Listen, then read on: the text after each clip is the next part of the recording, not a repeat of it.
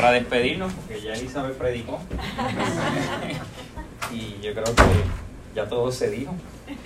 Qué bendición. Qué bueno es el Señor. Amén. Eh,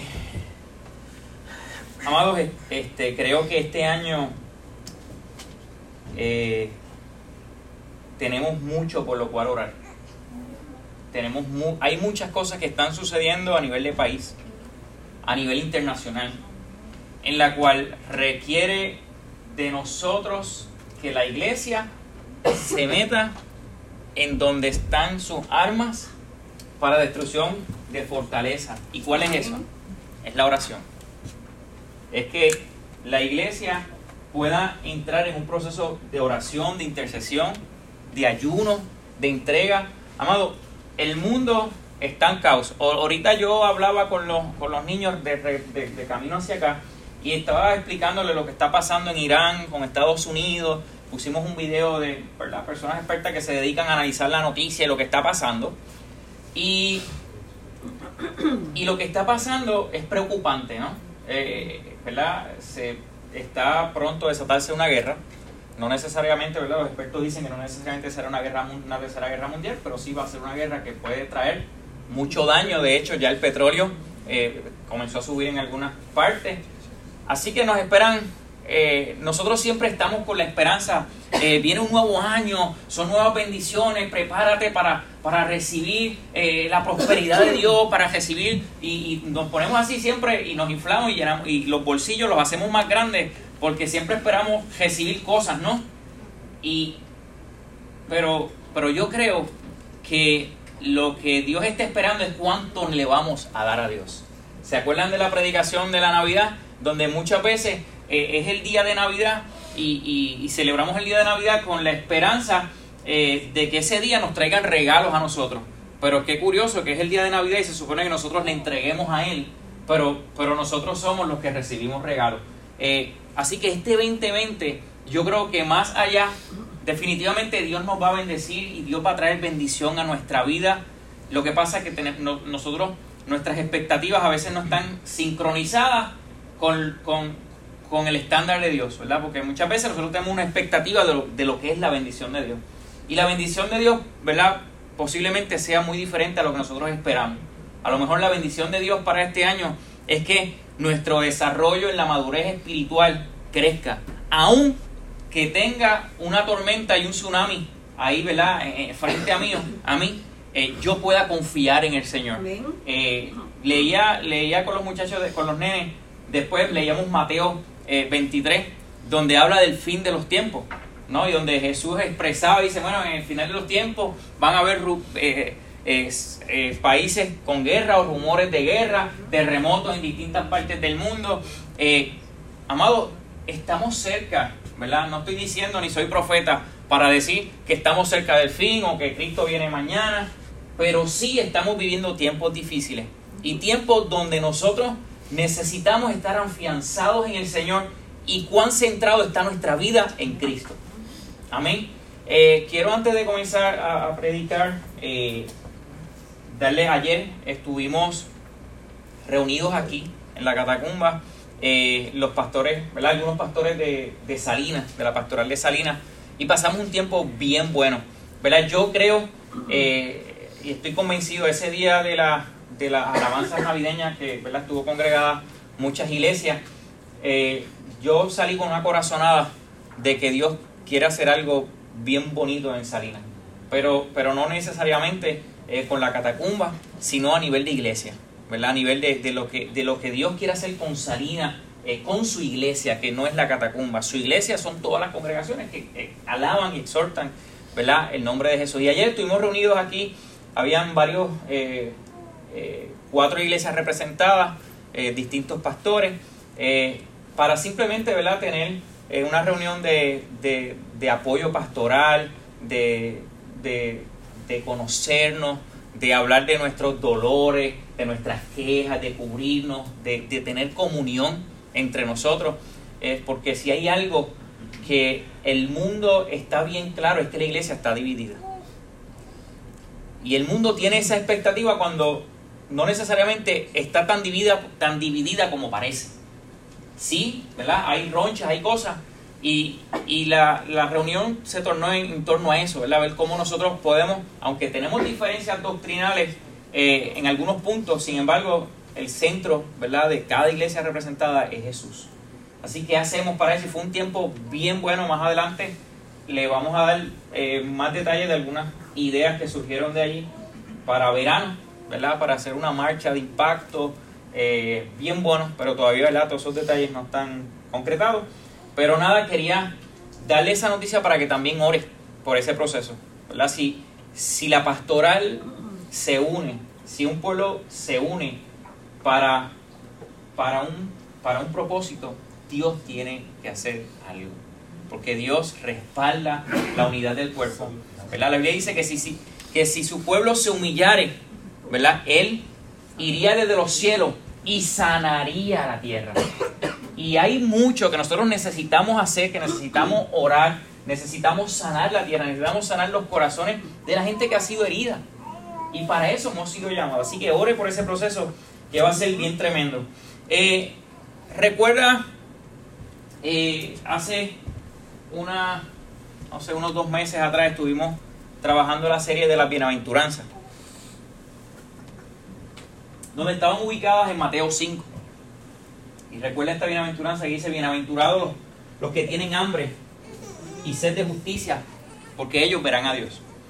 Y muy interesante porque esa bienaventuranza dice, bienaventurados los que tienen hambre, ¿verdad? Los que tienen deseos los que, que tienen eh, eh, eh, el, querer, el querer conocer a Dios.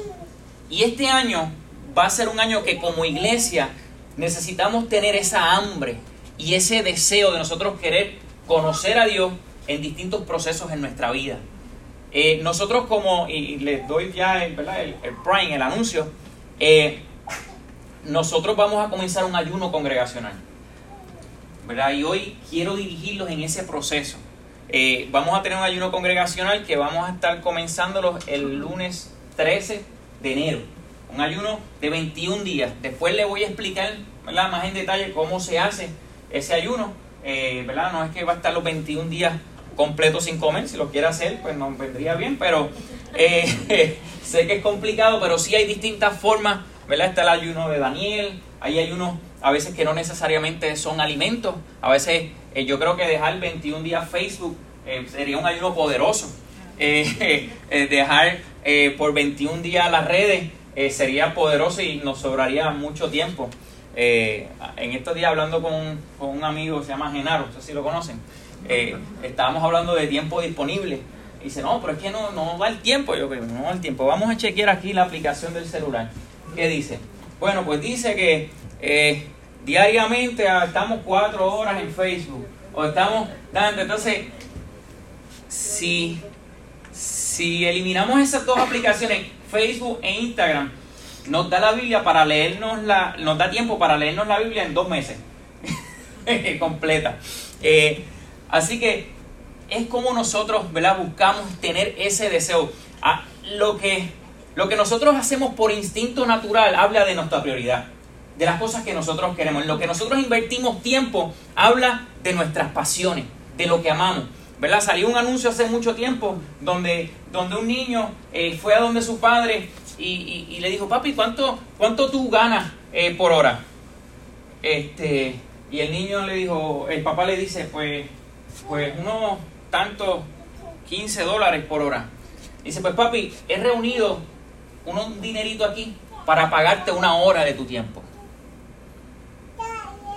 Ese anuncio lo repitieron muchas veces y no necesariamente si, eran 15 o 20, pero el contexto es ese. Es como el niño está pidiéndole eh, tiempo, porque aquello a lo que nosotros le dedicamos tiempo demuestra cuánta pasión tenemos por eso.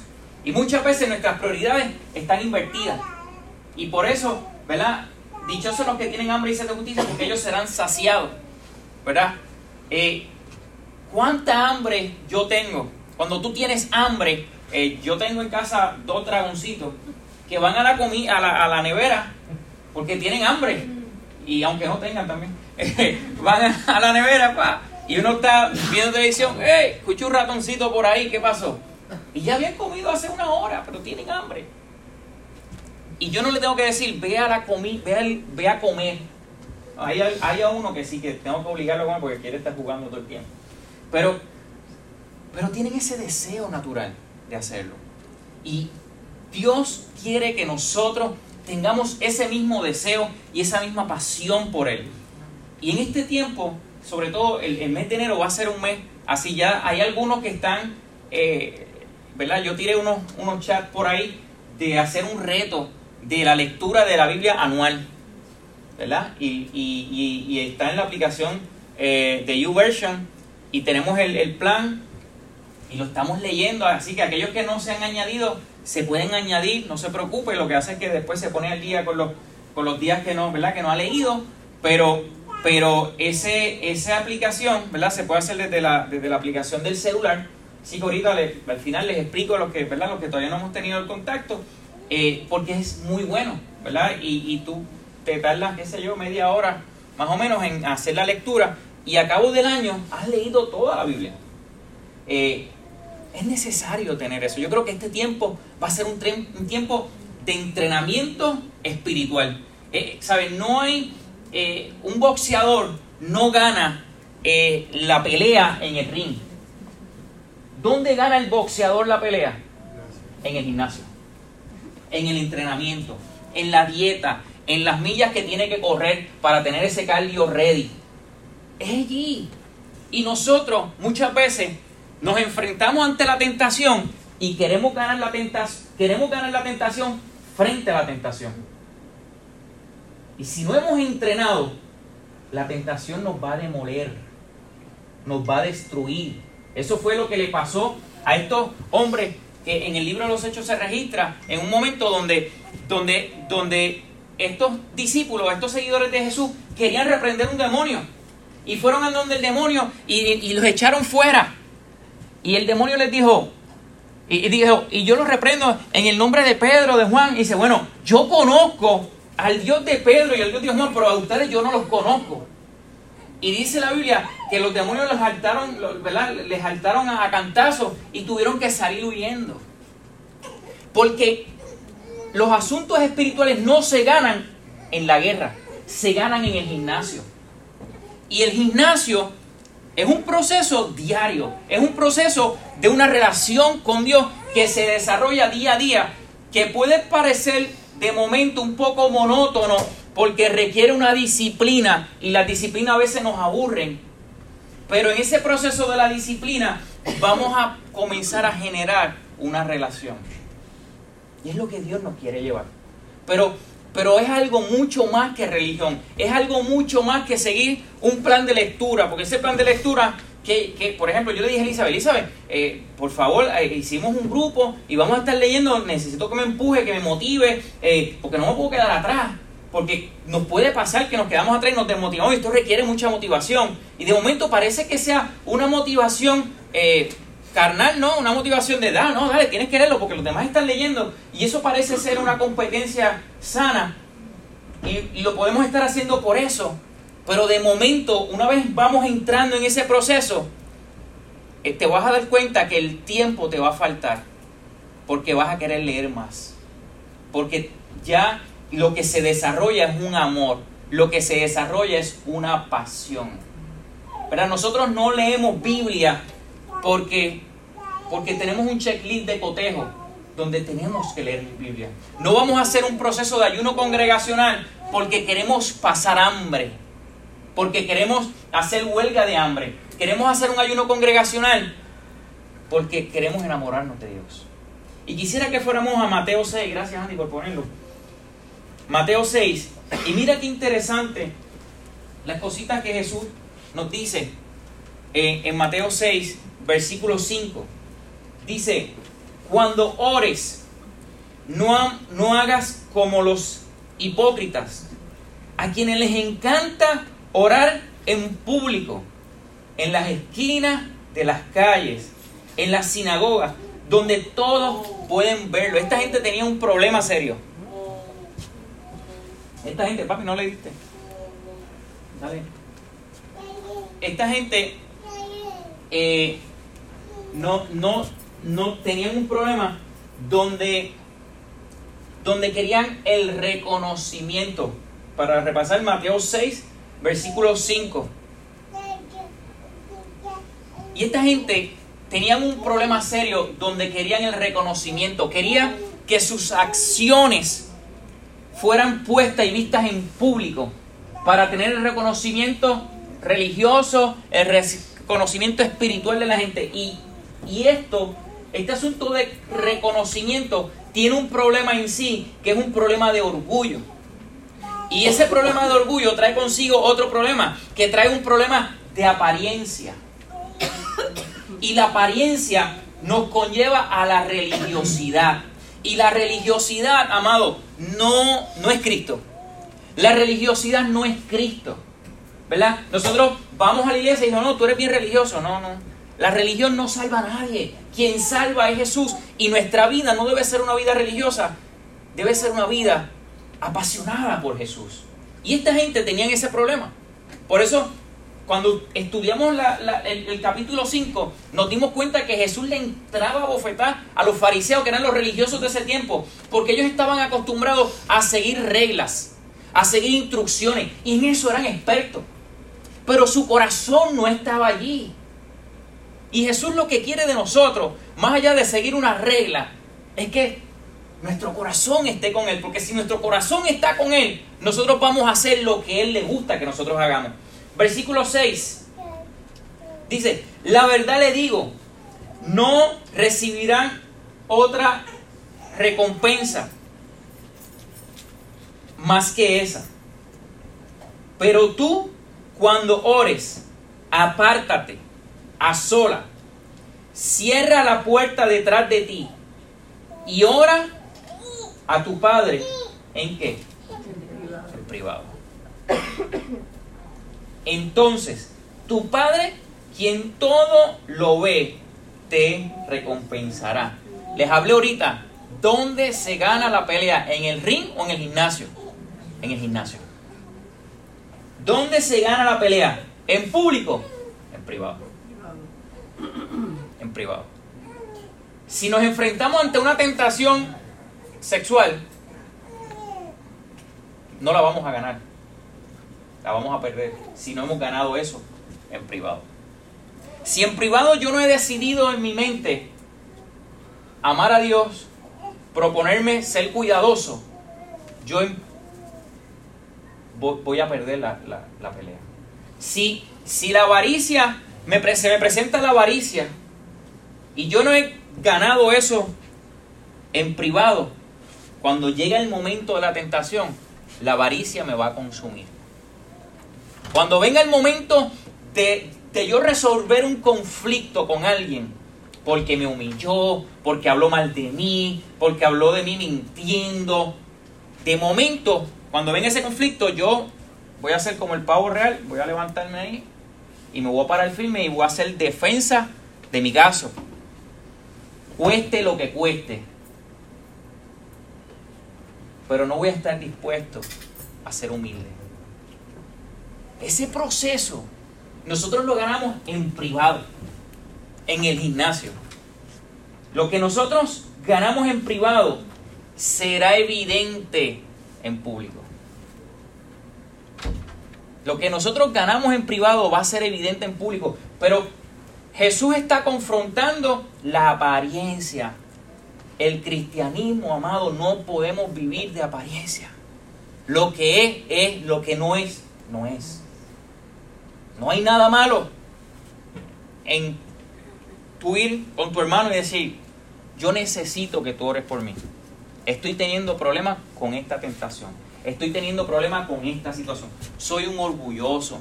Eh, eh, necesito que trabajen conmigo en esta área. Eso es no vivir de apariencia.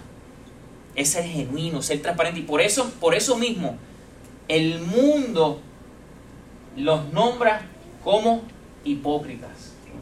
Y nos dice, ¿verdad? El título más grande que siempre, eh, la descripción más grande cuando la gente impía habla de los cristianos, que no es que son unos hipócritas. ¿Por qué? Porque por mucho tiempo la iglesia a nivel organización, ha vivido mucho de apariencia. No, porque necesito mantener esto. Y esto te estoy hablando desde, el inicio de la iglesia. Desde cuando, cuando todavía los gobiernos se dirigían, que estaba la iglesia y el Estado, tú, tú te, te pones a estudiar la historia de cómo era la iglesia en ese tiempo. Y pasaron cosas horribles donde la iglesia ocultó muchas cosas. Y desde ahí vemos cargando esa maldición. Y en el tiempo de los fariseos pasaba lo mismo. Por eso Jesús vino a confrontarlo duramente. Vamos al versículo 7. Dice, cuando ores, no parlotees de manera interminable, como lo, como lo hacen los seguidores de otras religiones. O sea, como quien dice, no, no te pongas a orar ahí, a, a, orar que todo el mundo te, escuche y, sepa lo bien que tú oras.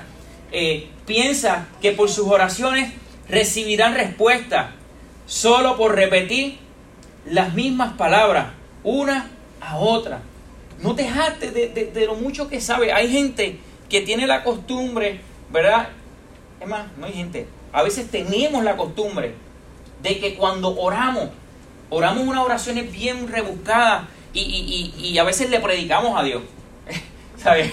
A veces le citamos versículos bíblicos a Dios. No, Señor, porque tú. Entonces, y no está mal. Pero muchas veces, cuando hacemos esto en público, necesitamos examinar nuestro corazón.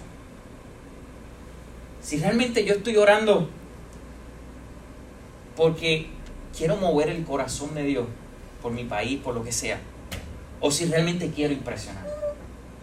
Porque la apariencia era algo que estaba afectando duramente los fariseos, era lo que Jesús estaba confrontando a esta gente. Vamos a Mateo 6, 16, donde entonces Jesús comienza a hablar sobre el ayuno.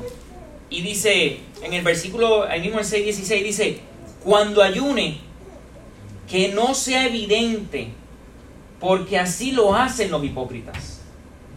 Pues tratan de tener una apariencia miserable y, anda, y andan arreglando para que la gente los admire por sus ayunos.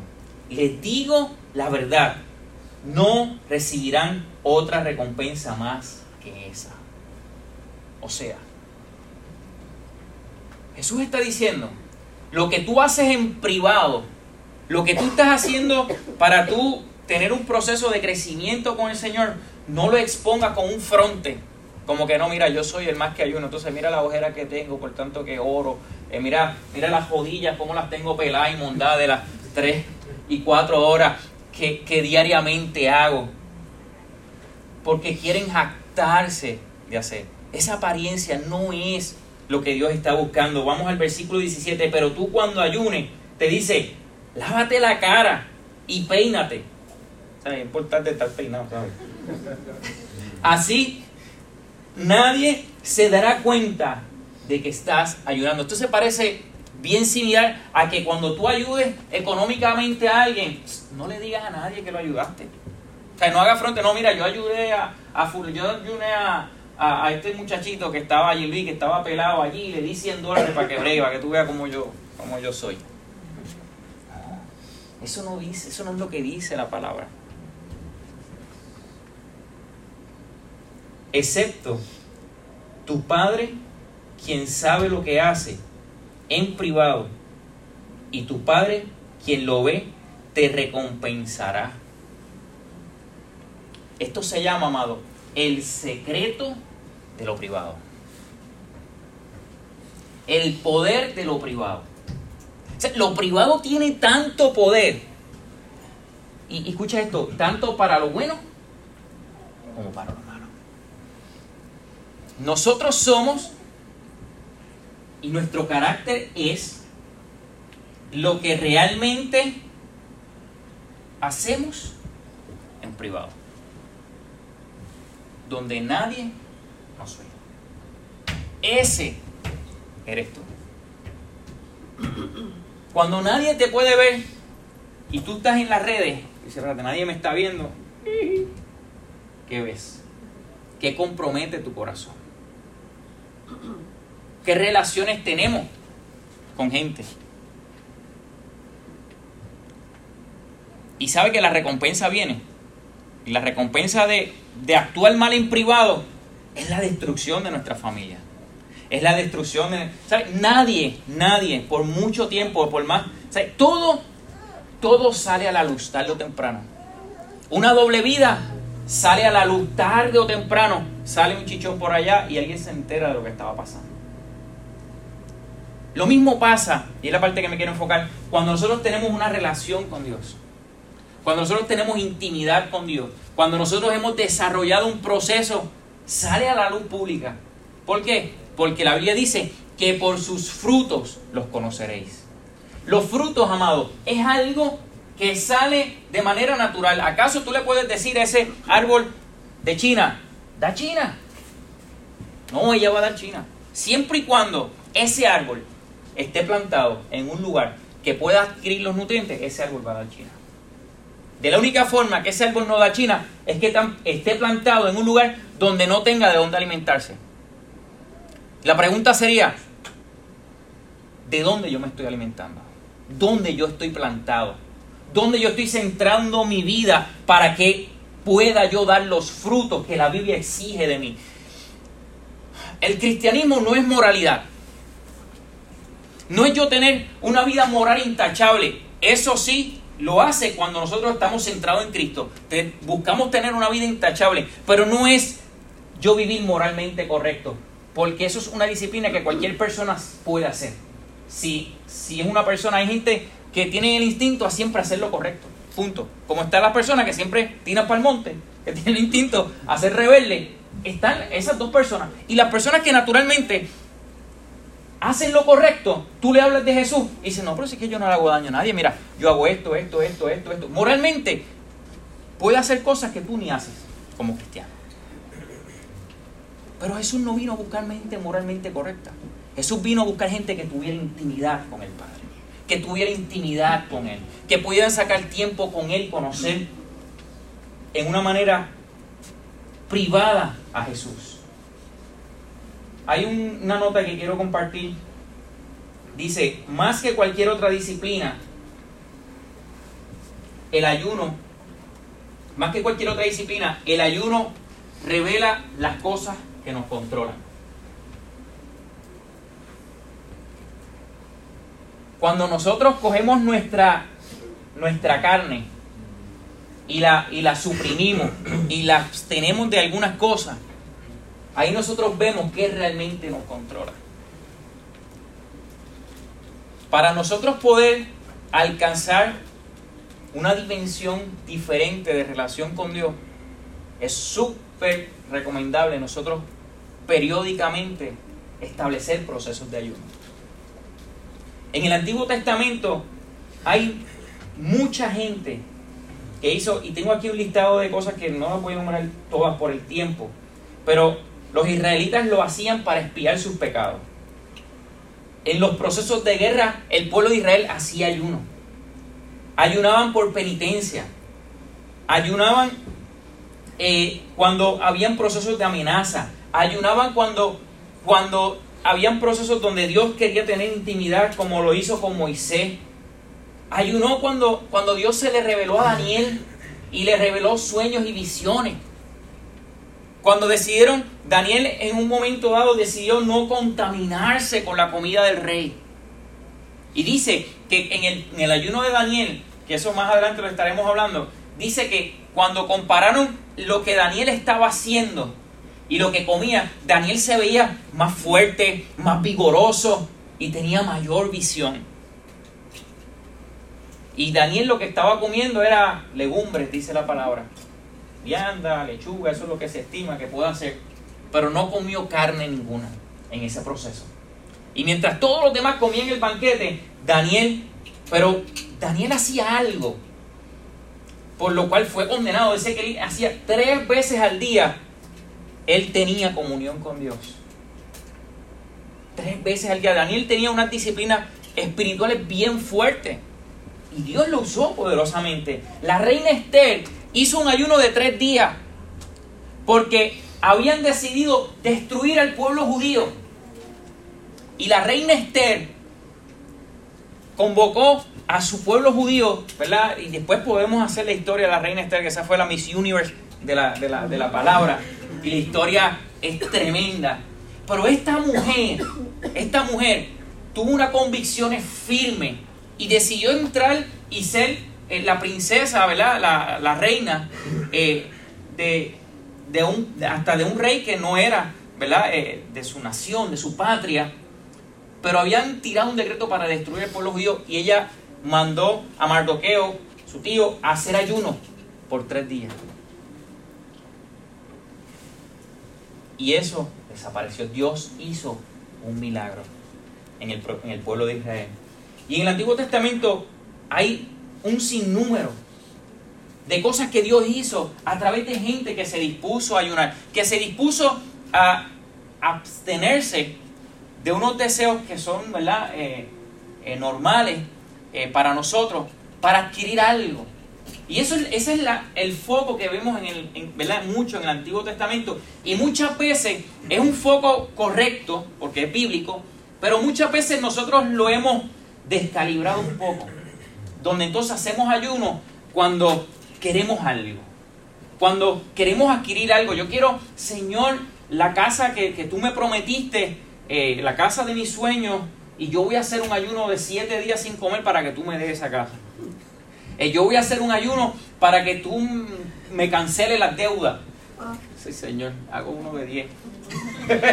Eh, y lo tomamos como liviano este asunto en que, Señor, yo te doy y tú me das. Un payback automático. Pero eso, ese, ese no es el propósito del ayuno. Entonces vamos al Nuevo Testamento. Y en el Nuevo Testamento Jesús comienza a dar una perspectiva diferente, que fue lo que leímos ahí. En una ocasión Jesús se le, se eh, le cuestionan a Jesús, le dice, mira, ¿por qué tus discípulos no ayunan? Y Jesús le contestó, bueno, ¿pueden estar en de, luto aquellos que están con el novio? No, de ninguna manera. Y Jesús, ¿verdad? En algún momento ayunarán, porque se estaban refiriendo, ¿verdad? A, a que ellos estaban con Jesús.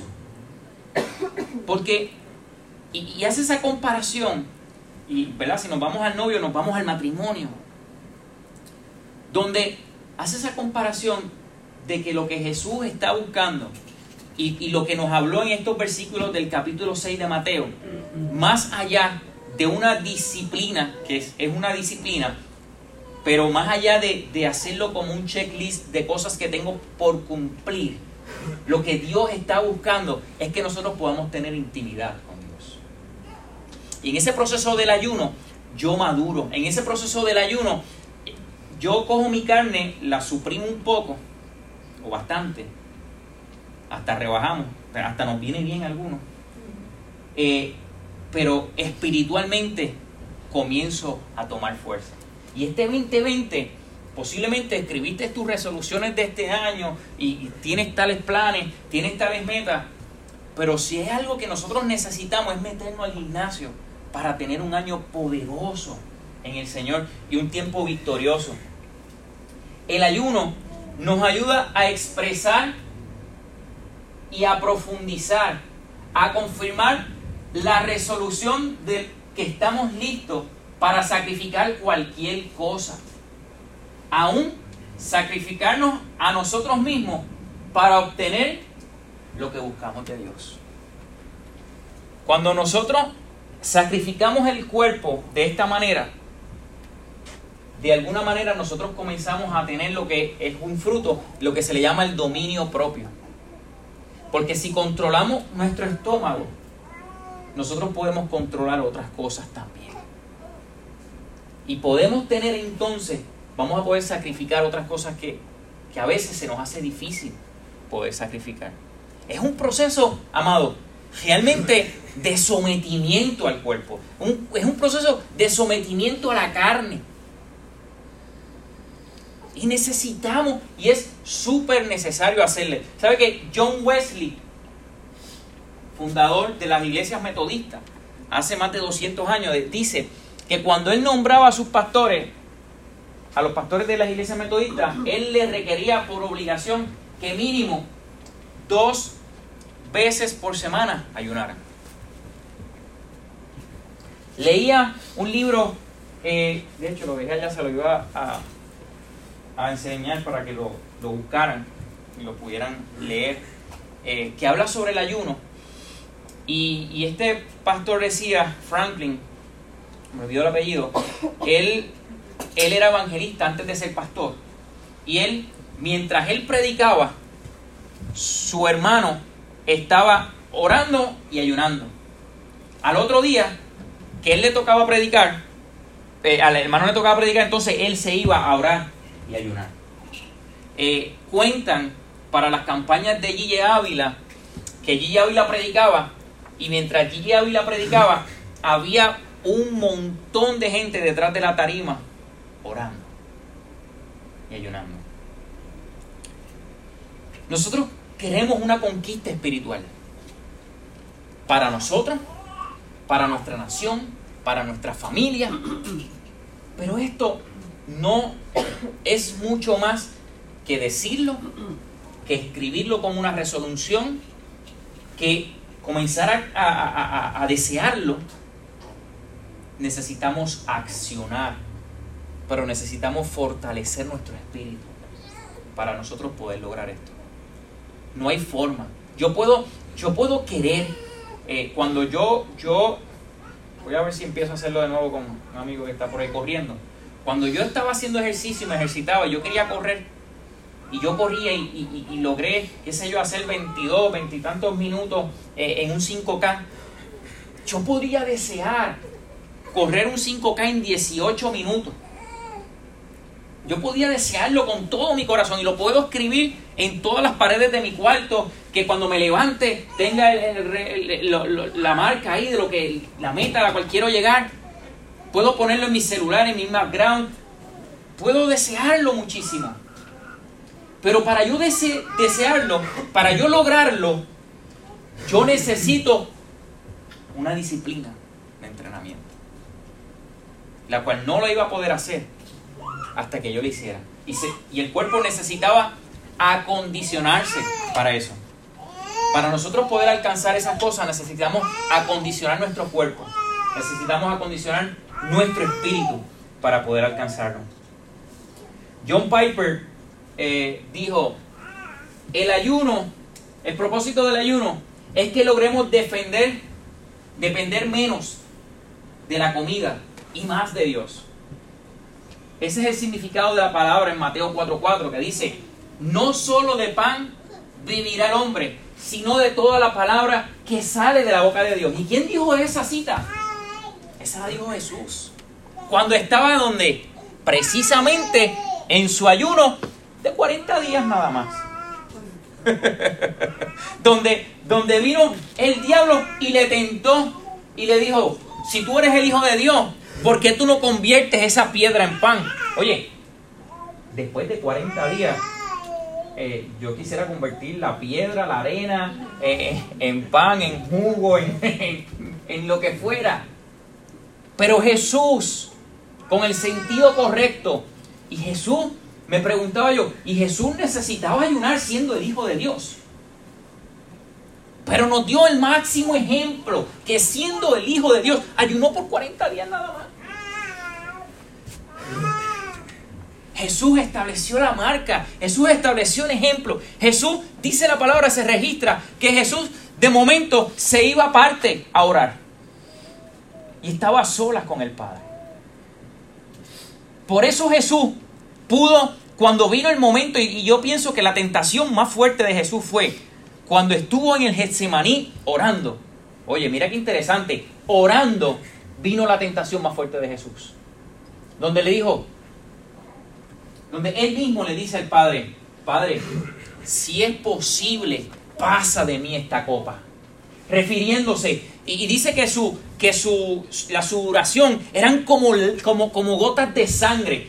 Imagínate el estrés tan fuerte que Jesús estaba pasando. Y, y, médicamente eso es posible porque los capilares se rompen. Y dicen que, que como gotas de sangre pasaban por él. Y él estaba allí a pronto a ser entregado para ser eh, entregado por los soldados y ser sacrificado. Y él le dijo al Padre, Señor, si es posible, pasa de mí esta copa. Pero Jesús estaba tan espiritualmente alimentado que él dijo, De momento vino esa tentación de su propia mente. Porque ahí no, la Biblia no registra que el diablo le dijo, no, no, él mismo habló al Padre. Y de momento, él mismo dice, Señor, que no se haga mi voluntad, sino la tuya. Jesús estaba espiritualmente maduro, correcto, para poder enfrentar lo que tenía que enfrentar, aun cuando no le convenía. Y aún sabiendo que lo que iba a pasar era demasiado duro. Los que hicieron la película, Mel Gibson cuando hizo la película de la pasión de Jesús, el que hizo eh, eh, el, proceso de, llevar la cruz de Jesús, la película la trataron de asimilar lo más real posible a los hechos. El, individuo, el artista que, que, llevó la cruz, que hizo de Jesús, se, la clavícula se la sacó del sitio, de tan pesada que era la cruz en la actuación. Estamos hablando que lo que Jesús vivió era demasiado fuerte. Pero Jesús estaba tan maduro, estaba tan bragado espiritualmente, no porque era el Hijo de Dios, sino porque Jesús nos enseñó y nos mostró el camino de cómo nosotros tener una pasión correcta por Jesús, por Dios, de cómo nosotros tener una relación con el Padre. Cada vez que, todavía, cada, cada vez que ayunamos, decimos junto con Jesús, no solo de pan, Señor, sino de ti. No solo de pan, sino de ti. Próximo. El ayuno saca a superficie nuestras miserias para que nos expongamos ante Dios. A través del ayuno, Dios nos muestra un poquito de lo que Él ve todo el tiempo en nosotros y que Él quiere trabajar. Amado, sale, ahí es donde se, se sale el agua del aceite. O sea que cuando tú mezclas el agua con el aceite, de momento, cuando lo mezclas en el momento, tú no te das cuenta, pero esperas unos par de segundos y de momento ella misma se divide. Eso pasa en el ayuno. Comenzamos a ver frente a nosotros nuestra carnalidad que nos las han dicho muchas veces, pero nosotros a veces, ¿verdad? Somos medio eh, terquitos, ¿no? Y a veces no queremos ver nuestra realidad. Es allí donde podemos ver estas cosas y clamar por misericordia. Nos ahorraría tantas pruebas que Dios nos manda para trabajar, para tratar con nuestro carácter. Hay tantas cosas. Yo escuché a alguien que dijo, si nosotros sacáramos mínimo cinco minutos de oración antes de irnos para la calle, nos ahorraríamos tantos problemas. Si nos conectáramos con Dios antes de nosotros empezar nuestro día, nuestra semana, nos ahorraríamos tanto, porque una de las cosas que pasa cuando nosotros tenemos relación, intimidad con Dios, es que no pensamos igual. Es que no pensamos igual. Oye, la Biblia dice que nosotros somos nuevas criaturas y que habla de un antes y de un después. Y, el cambio de transformación que Dios ha hecho en tu vida, Dios eh, ha, pasado en tu vida porque hubo una intervención divina sobre ti que te hizo cambiar, que te hizo ser diferente. Pero eso ocurrió por, por tu buena humanidad, por tu buena voluntad. No, eso ocurrió porque el Espíritu Santo vino a tu corazón, te transformó y te hizo hacer cosas que tú normalmente no harías. Y el ayuno provoca eso en nuestra vida. Provoca a nosotros poder alcanzar niveles espirituales con Dios, si lo podemos decir de alguna forma, ¿verdad? Porque no quiero escalar aquí quién es más espiritual que quién, sino que nos, nos llega a alcanzar cosas que normalmente no podemos alcanzar. Nos hace trabajar con áreas de nuestro carácter que nunca han sido trabajados. Nos hace dóciles. Cuando los esclavos se portaban mal o no hacían lo que los amos decían, ¿qué hacían los amos? Los dejaban sin comer. Los dejaban sin comer. Y el amo iba, ¿va a hacer lo que yo le dije? Sí, Señor. Domaban a los esclavos. Lamentablemente, ¿no? Esas historias son de horror terrible. Con comida. O con otros castigos. Pero de esa manera podían entonces obedecer a sus amos. Nosotros hemos dicho que somos esclavos de Jesús. Nosotros hemos dicho cuando nos entregamos a Jesús que somos sus esclavos y Él es nuestro amo, Él es nuestro Padre. Y lo que Él quiere es que nosotros podamos entregar toda nuestra vida a Él. Si puedes decir no a la comida, puedes decir no a cualquier cosa. si puedes decir no a una buena lasaña en un momento de ayuno, que falten, no sé, estén en el día de número 18 y te ponen ese plato de lasaña ahí con una carne bien rica, que con carne magra, tú sabes, buena. Y dice, no, que estoy en ayuno. Y pasa Dios te va a hacer victorioso de cualquier otra cosa. Amado, eso sucede. Y lamentablemente, lamentablemente, me incluyo en el proceso, como iglesia hemos perdido esto. Y no digo como iglesia Catacumba de Salina, como la iglesia de Cristo en general. Hemos perdido. A veces nos preguntamos, ¿por qué no suceden cosas que sucedían hace 20 años atrás? ¿Por qué no ocurren los grandes avivamientos que ocurrió con John Wesley? Que, cuando él eh, iba, iba en un tren, iba llegando a la ciudad y encontraba gente arrepintiéndose de los pecados sin él ni tan siquiera llegar. Es increíble. ¿Por qué no fluyen los dones del Espíritu en la iglesia? ¿Por qué no fluye la profecía? ¿Por qué no se manifiestan asuntos espirituales que necesitan resolverse Amado, espiritualmente. ¿Sabes algo? Y, lo digo y me incluyo. Nuestros asuntos muchas veces son espirituales y lo queremos recibir a través de consejería psicológica. No tengo problema, las consejerías psicológicas son buenísimas, son necesarias. Pero lo que es espiritual, amado, se resuelve de manera espiritual. Y hay muchas cosas que nosotros las podemos resolver a través de los asuntos espirituales. Voy ya terminando. Next.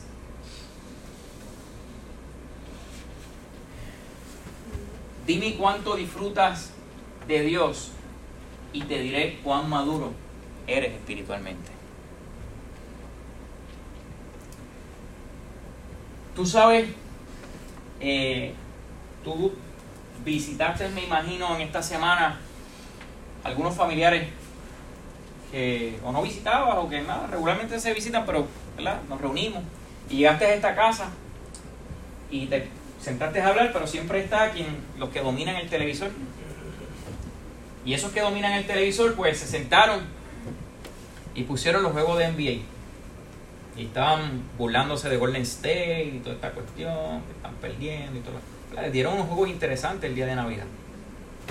Y en esa sala eh, se sentaron aquellos que en el día de Navidad, que es el día de compartir familiar y de hablar de otras cosas, pero se sientan aquellos que son apasionados del NBA.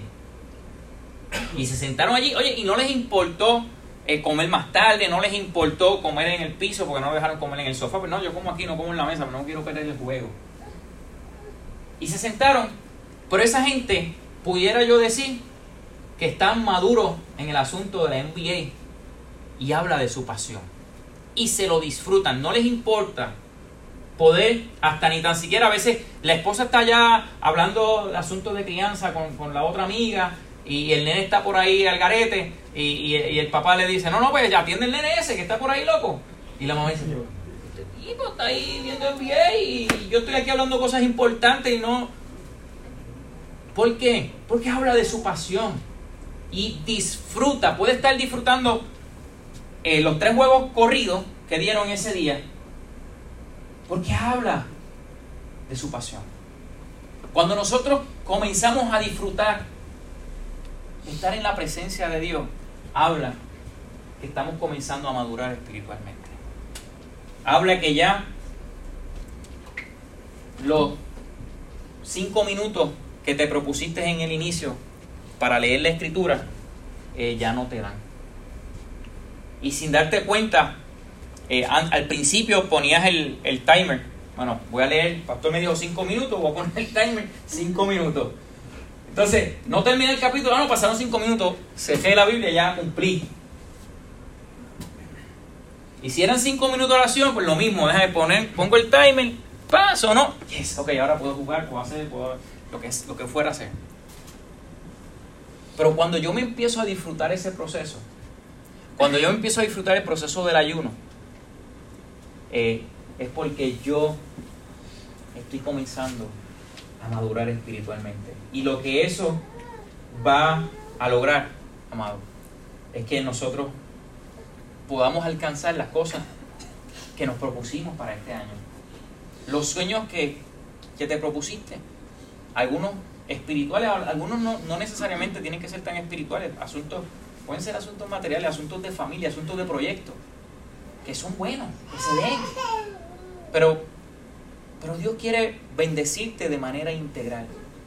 Él no te quiere dar cojo, Él no te quiere proveer lo material sin proveerte lo espiritual. Así que creo que este tiempo va a ser un tiempo, amado, donde necesitamos retarnos, donde necesitamos apoyarnos. ¡Hey! Jim, ¿cómo va con la lectura bíblica? ¿Vas bien? ¿Te quedaste atrás? No, importa, no importa, vente. Yo te acompaño, vente conmigo, te voy a llevar. Necesitamos ese compañerismo. Esto no se trata de quién es el maturo leyendo y de quién y quién sabe más o quién. No, eso no es. Esto es que podamos ir juntos y podamos alcanzar lo que Dios preparó para tu vida. Lo que Dios quiere alcanzar con tu vida. Lo que Dios quiere sanar en tu corazón. Lo que Dios quiere hacer a través de ti. Estamos aquí, amado. Se lo he dicho muchas veces, estas cuatro paredes no representan nada. Lo que representa es lo que nosotros hacemos allá afuera. Lo que hacemos con nuestra familia, lo que hacemos con nuestros hijos ponemos en pie. Le damos gracias al Señor.